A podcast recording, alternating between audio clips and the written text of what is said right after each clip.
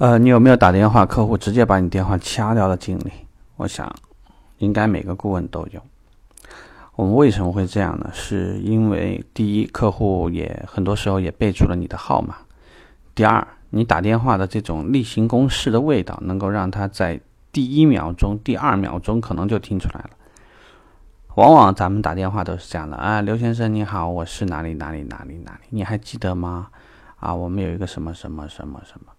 想问一下，你有没有可能一天接到十个这样的电话？很多人真的有。现在包括诈骗电话、金融的电话、房地产公司的电话，包括银行办案接的，包括现在移动公司或者哪做活动的，这个还会有你买过的任何产品售后服务的电话，再加上有可能你快递接的电话，你一天接的那种其实没有什么价值的电话已经越来越多了。在这里说的话呢，就是有什么办法能让客户不会马上挂了你的电话？这里头呢，在几种情况下，客户不会通常不会很快挂你的电话。第一种，你聊了一个他感兴趣的话题，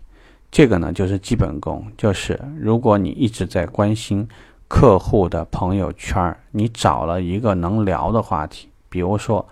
他刚去了哪儿，干了一件什么事情？你打电话给他的时候说的是张先生，哎，不好意思啊，哎，耽误您点私人的时间，主要我想跟您了解一个什么什么什么事。这种情况通常对方不会挂你的电话，因为他知道这件事情他能做到，而且搞不好他很开心帮你做到这件事情，因为他可那个可能是他的兴趣爱好之一的部分。第二。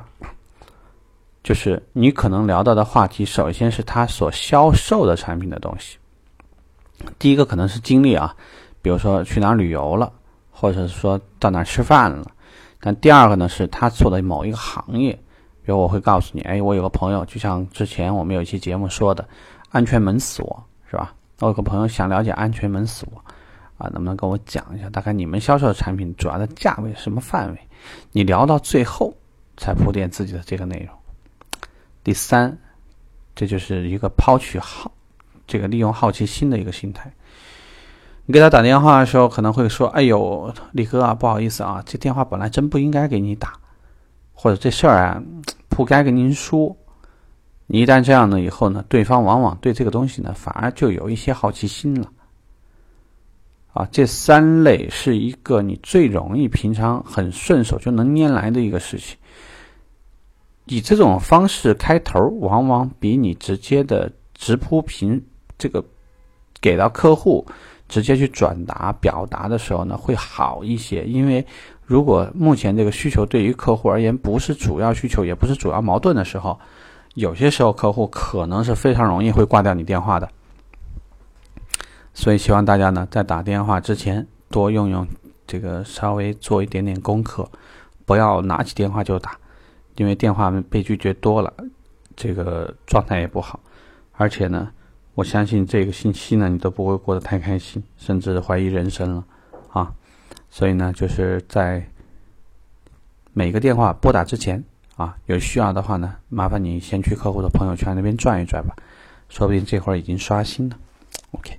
这期我们聊这，拜拜。